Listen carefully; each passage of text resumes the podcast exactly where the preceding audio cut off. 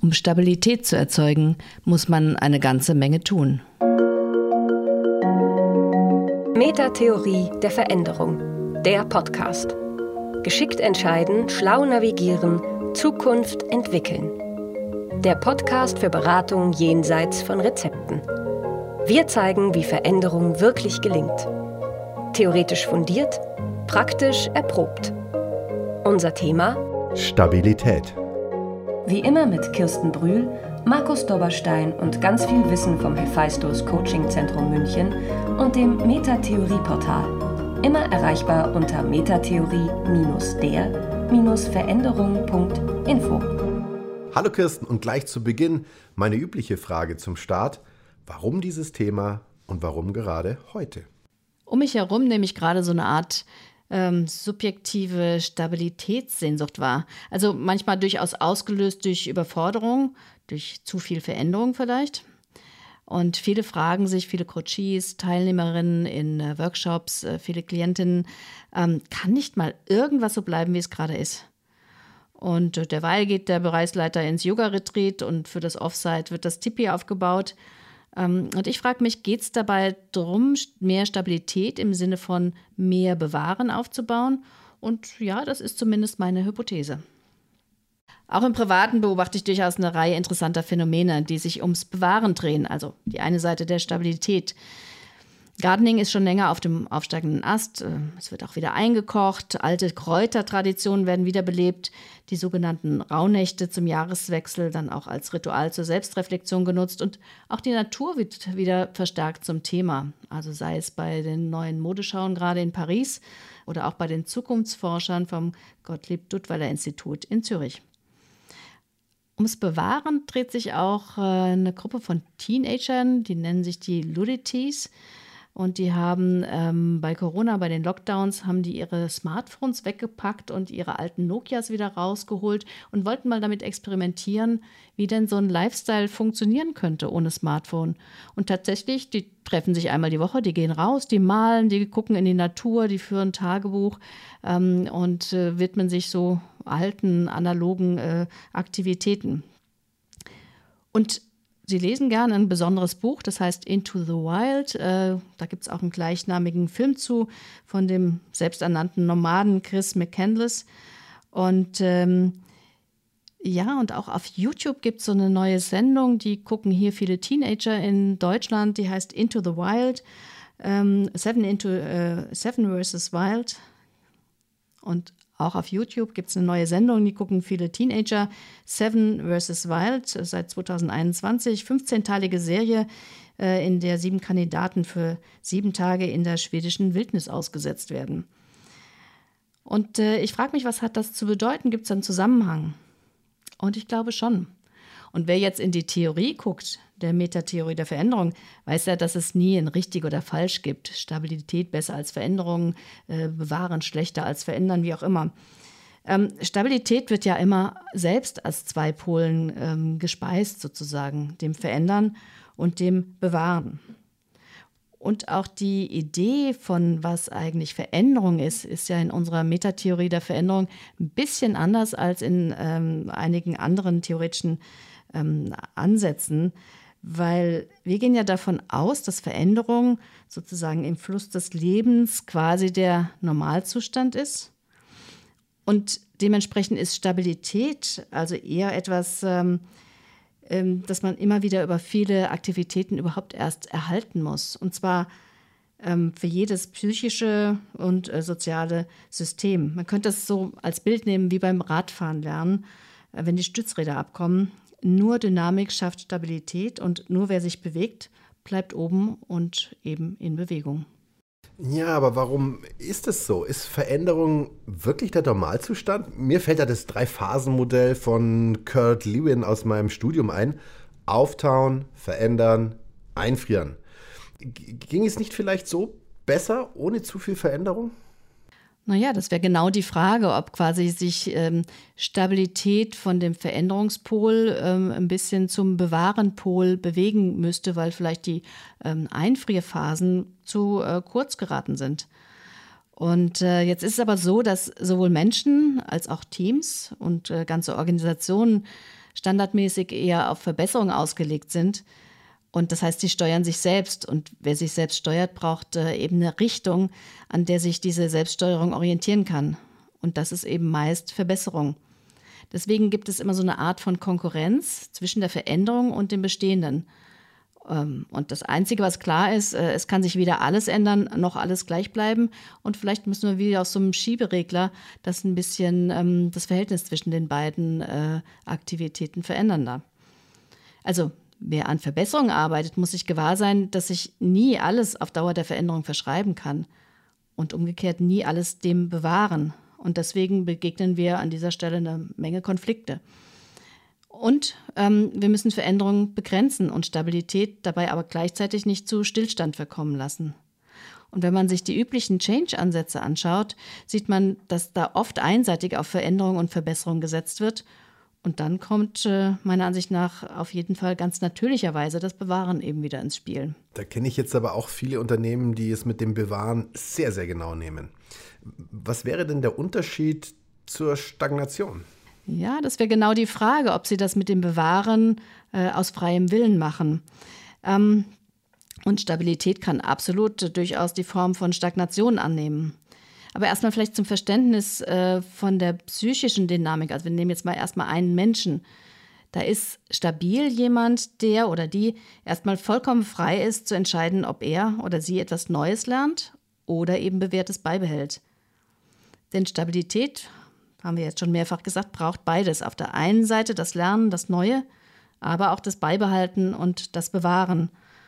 Und auf der Grundlage einer solchen Stabilität verändern sich Menschen, weil sie das Alte und Bekannte bei Bedarf loslassen können oder es beibehalten.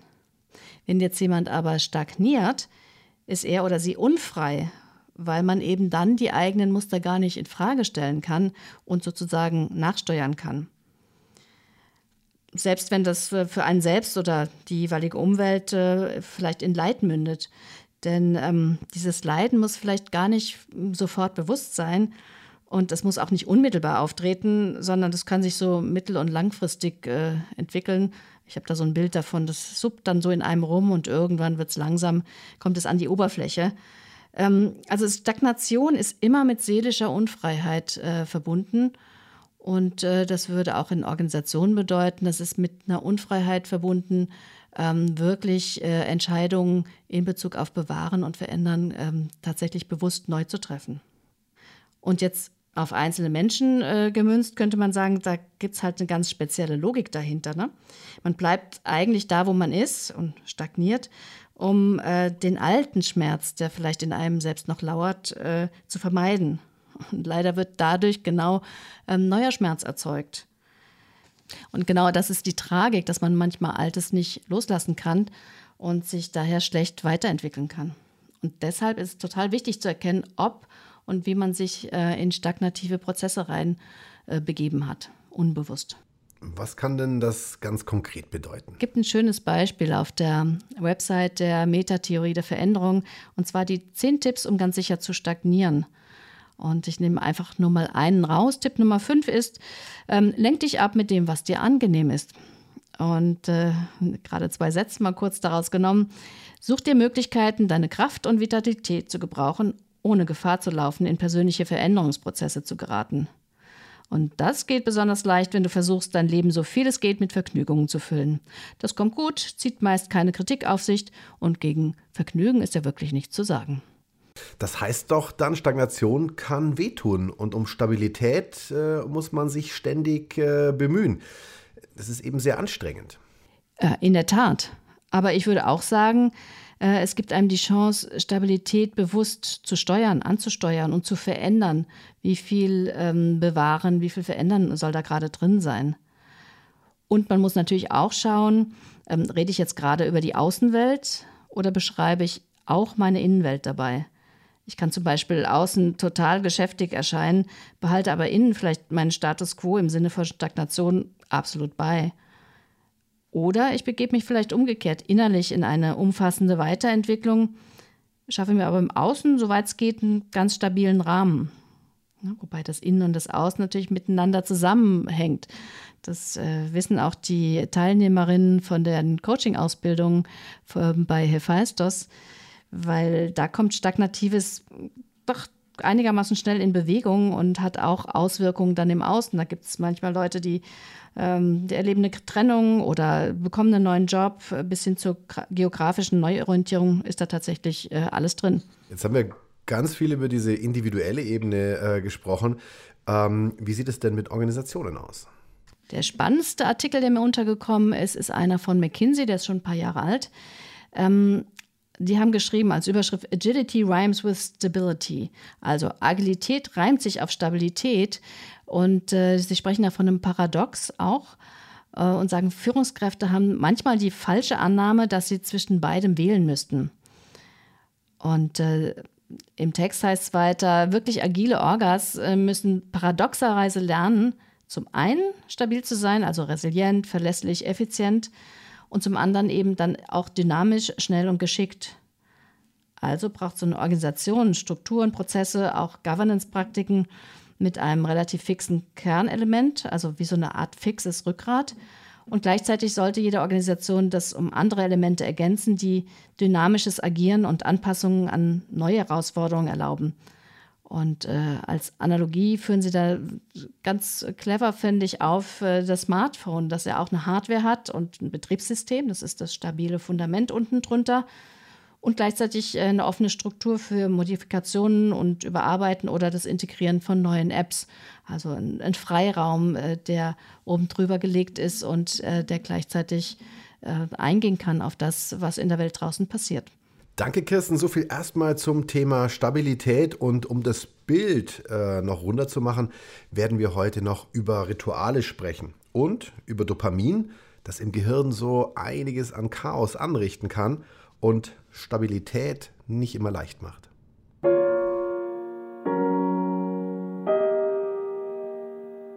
Auf den Punkt. Theorie in 90 Sekunden. Die Kybernetik teilt Systeme in zwei Kategorien, stabile und instabile. Stabile Systeme können kontrolliert und gesteuert werden, weil ihre grundlegenden Muster im Inneren weitgehend gleich bleiben. Im Gegensatz dazu erfordern Veränderungen einen Wechsel im Prozessmuster. Eine Organisation kann sich nur verändern, wenn sie bereit ist, Instabilität zuzulassen. Es liegt an der Fähigkeit einer Organisation, mit Instabilität umzugehen oder sie bewusst auszulösen, um einen Wechsel in ihren Prozessmustern und Entscheidungspromissen zuzulassen. Veränderungen sind immer mit vorübergehender Instabilität verbunden, während sich das Geflecht der Verknüpfungen und Entkopplungen einer Organisation neu regelt. Organisatorische Instabilität geht oft mit psychischer Unsicherheit, instabilen Gruppendynamiken und neuen Konfliktsystemen einher. Das bedeutet, dass alle Arten von Systemen unter Stress geraten und dies ein wichtiger Grund ist, warum es für Organisationen so schwer ist, sich zu verändern. Neulich entdeckt. Inspiration von Kollegen. Bei unserer heutigen Buchempfehlung geht es um Neurotransmitter. Nicht das spannendste Thema könnte man auf den ersten Blick meinen, aber es hat es in sich, weil es geht genauer gesagt um Dopamin. Professor Dr. Anna Lemke ist äh, Professorin für Psychiatrie in Stanford und sie hat sofort einen New York Times Bestseller gelandet mit ihrem Buch, das es inzwischen auch auf Deutsch gibt. Die Dopaminnation Balance finden im Zeitalter des Vergnügens. Anna Lemke ist äh, aber nicht nur Psychiaterin, sie ist auch im Board verschiedener Organisationen, die sich mit dem Thema Sucht beschäftigen. Zu sehen ist sie übrigens auch in der Netflix-Doku The Social Dilemma, in der es um unseren Umgang mit sozialen Medien geht. Wer es noch nicht geschaut hat, das gehört in meinen Augen unbedingt auf die Watchlist. Das Buch macht Spaß zu lesen, weil Anna Lemke komplexe neurowissenschaftliche Vorgänge in ganz einfache Metaphern übersetzt. Und sie lässt vor allem die Geschichten ihrer Patienten für sie sprechen. Und da ist durchaus hier und da ein Wiedererkennungswert für den eigenen Alltag. Aber kurz zum Dopamin. Dopamin ist ein Botenstoff und leitet Signale zwischen Nervenzellen weiter und steuert damit emotionale, geistige und auch motorische Reaktionen. Wir kennen es übrigens erst seit den 50er Jahren und es ist als Glücksstoff bekannt, denn es verschafft uns regelmäßig Highs. Aber je öfter wir uns Dopaminkicks verschaffen, desto höher müssen sie mit der Zeit werden, denn Dopamin macht durchaus süchtig. Dopaminkicks können übrigens sehr verschieden sein. Dazu gehört Gaming, soziale Medien, Serien, Essen, Sex, Arbeit, alles kann zur Sucht werden. In Zeiten der Knappheit hat das Dopamin gut funktioniert, denn kaum war ein Mangel da, da hat das Verlangen eingesetzt nach mehr und uns ins Tun gebracht. Das Problem heute aber ist, wir leben im kompletten Überfluss. Und wir haben immer und jederzeit alles im Zugriff, die um ein Vielfaches höher sind als früher.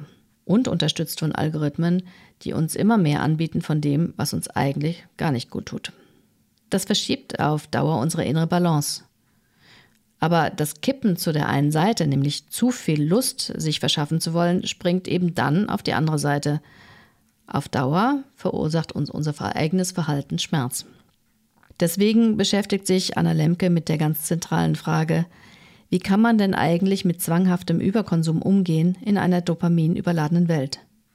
Oder, übersetzt in unser heutiges Podcast-Thema Stabilität, wie können wir eigentlich im eigenen Hirn Stabilität schaffen? Sozusagen eine Marie Kondo-Ordnung fürs eigene Gehirn. Und wie können wir uns so resetten und dann auch weiterhin regulieren, dass wir aktiv wieder und wieder eine gute Dopaminbalance aufbauen?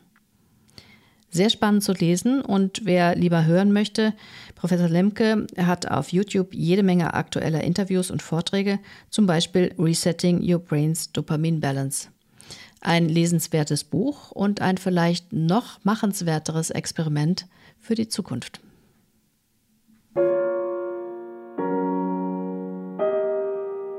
Management Sparring, der Beraterdialog. Heute zu Gast bei uns im Podcast Annegret Garschhagen, Coach und Organisationsentwicklerin und eine Frau, die die Praxis liebt und den lebendigen Umgang mit den Menschen in Organisationen. Annegret, du hast schon vor ein paar Jahren angefangen, dich mit Ritualen in Organisationen zu beschäftigen. Warum eigentlich und wozu dienen die dir?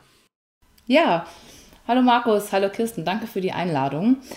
Äh, die dienten mir damals dazu, ein bisschen Struktur reinzubringen in eine besondere Anfrage. Und zwar war ich damals in mehreren Unternehmen unterwegs, äh, beziehungsweise engagiert, wo es der Wunsch bestand, dass die Mitarbeiterinnen und Mitarbeiter selbstständiger und selbstverantwortlicher handeln sollten und Entscheidungen treffen sollten. Äh, Stichwort selbstlernende Organisationen fiel da häufig. Und das ging auch alles meistens damit einher, dass die Hierarchien abgebaut werden sollten, beziehungsweise in wachsenden Unternehmen gar nicht erst großartig aufgebaut werden sollte. Es gab also den Bedarf, Strukturen zu entwickeln, in denen die Menschen selbstständig Entscheidungen darüber treffen, wie sie miteinander bestimmte Dinge erarbeiten. Und in dem Zuge habe ich angefangen, mich mit den Ritualen zu beschäftigen und festgestellt, dass es ein wunderbares Werkzeug ist, ähm, das Unternehmen sehr nach vorne bringen kann, bei diesen Anliegen Selbstverantwortung zu stärken und Selbstorganisation. Wenn du da in Kontakt äh, mit äh, deinen Kunden trittst, musst du da eigentlich Überzeugungsarbeit leisten und äh, vielleicht erstmal erklären, was damit gemeint ist? Ja, in der Tat kam das ab und zu mal vor, denn ähm, wie ihr euch oder vielleicht auch viele Hörerinnen und Hörer vorstellen könnt, wenn das Wort Rituale fällt, denkt man ja sehr schnell an, äh, wir sitzen alle am Lagerfeuer und opfern ein Schaf oder ähnliches und sind dann in den Welten von Winnetou und Co. Oder wir denken an Einschlafrituale bei kleinen Kindern ähm, oder was auch vorgekommen ist und was ja auch total legitim ist, dass es an eher die Erinnerung an destruktive Rituale gibt, die gesellschaftlich und politisch dazu genutzt werden, Menschen- und Meinungsfreiheiten zu unterdrücken. Und äh, wenn da zu Recht Fragezeichen aufkamen, dann ging es natürlich erstmal darum zu erläutern, was ist überhaupt ein Ritual und was kann das für die Organisationsentwicklung leisten. Und wenn wir über Rituale sprechen, dann sprechen wir über kollektive Verhaltensweisen, die für alle Beteiligten Sinn erzeugen und die auch gemeinschaftlich entschieden werden bzw. kreiert werden. Und wenn den Leuten das klar geworden ist, dann gab es eigentlich eine relativ große Zustimmung, das mal zu probieren. Wir sprechen ja heute im Podcast über Stabilität, also das Gleichgewicht zwischen bewahren, aber auch verändern. Ähm, wo kommen da Rituale ins Spiel? Ja, klingt erstmal komisch, ne? Also ähm, wir wollen was verändern und sprechen gleichzeitig über Rituale. Scheint ja erstmal ein Widerspruch zu sein. Tatsächlich ist es aber so, dass ich sagen würde, das eine funktioniert gar nicht gut ohne das andere. Denn wir brauchen ja Orte, äh, wenn wir uns stark verändern, die uns auch Sicherheit und Kontinuität schenken. Gerade in der Zusammenarbeit. Es muss einfach klar sein, wann besprechen wir uns wie zu welchen Themen, wo darf was geäußert werden. Ähm, wie, auf welche Art und Weise geben wir uns Feedback? Wie gucken wir zurück und wie treffen wir Entscheidungen für die Zukunft? Und wenn das klar ist, also wie funktionieren wir als Community in der Zusammenarbeit, dann wird das zum totalen Beschleunigungskatalysator für Veränderungen. Äh, viele Mitarbeiter, auch wir hier sind ja zunehmend online oder in hybriden Formaten äh, auch unterwegs. Was bedeutet das denn für die Arbeit mit Ritualen? Auch im Online- und Hybridbereich würde ich natürlich sagen, es braucht unbedingt Rituale der Zusammenarbeit und der Zusammenkunft. Vor allem, wenn die Leute vereinzelt in ihren Homeoffices oder Büros an unterschiedlichen Orten in Deutschland oder der Welt sitzen. Denn darüber entsteht ja auch sowas wie Zusammengehörigkeit.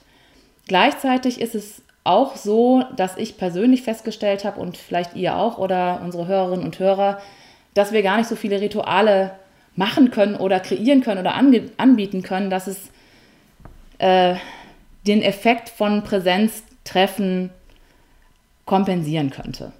Also wir können einfach nicht eine Weihnachtsfeier, die wir live zusammen äh, sind und wo wir bis nachts um 2 Uhr feiern und gemeinsam tanzen, mit einer Online-Weihnachtsfeier kompensieren, wo jeder mit einem Glühwein und vielleicht einem nett geschickten äh, Paket an Knabbereien und Süßigkeiten vor seinem eigenen Bildschirm sitzt.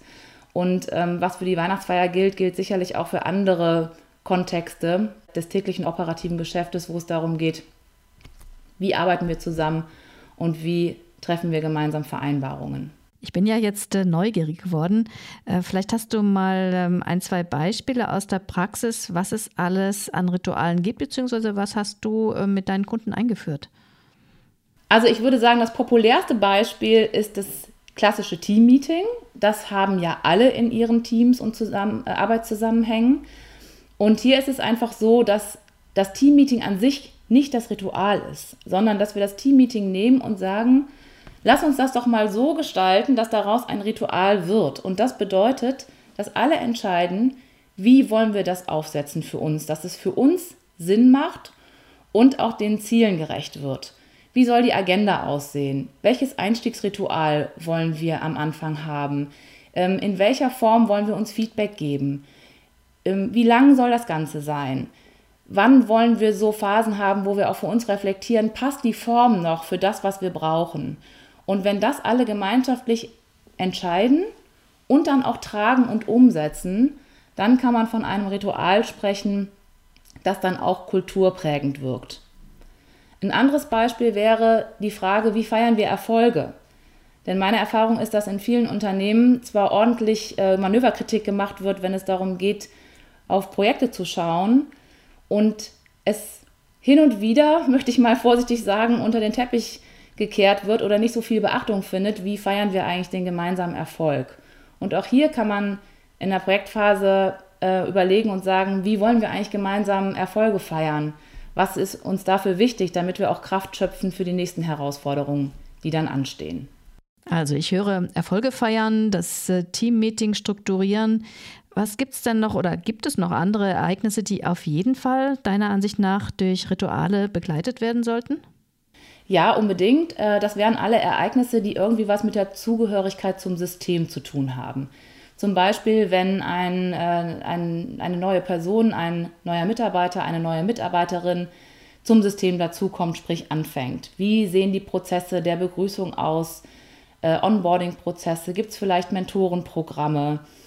Ähm, all das, was für uns Coaches vielleicht völlig normal klingt, ist äh, in vielen Unternehmen gar nicht so sehr auf der Tagesordnung. Zu Zugehörigkeit gehört aber auch, ähm, wie gehen wir damit um, wenn jemand schon lange dabei ist? Wie feiern wir zum Beispiel langjährige Unternehmenszugehörigkeit? Wie verabschieden wir auch Menschen aus dem System? Also all diese Punkte, die es da ähm, anzugucken gilt und äh, zu feiern gibt oder zu verabschieden oder zu begrüßen gibt, die können mit Ritualen belegt werden, wo die Leute im Unternehmen auch selber mit entscheiden und gestalten, wie möchten wir das haben, damit es zu uns auch passt. Jetzt haben wir eine ganze Reihe von Beispielen gehört und ich glaube auch einen guten Einblick gehört, wie wir äh, mit Ritualen arbeiten können. Aber welche No-Gos gibt es denn vielleicht oder vor was willst du hier auch ein Stück weit warnen? Ja, warnen würde ich vor allem davor, wenn jetzt äh, jemand dabei ist und sagt, oh, jetzt habe ich ein super Ritual, im Kopf, das möchte ich unbedingt machen und damit gehe ich jetzt mal im Unternehmen los und sage, so machen wir das jetzt.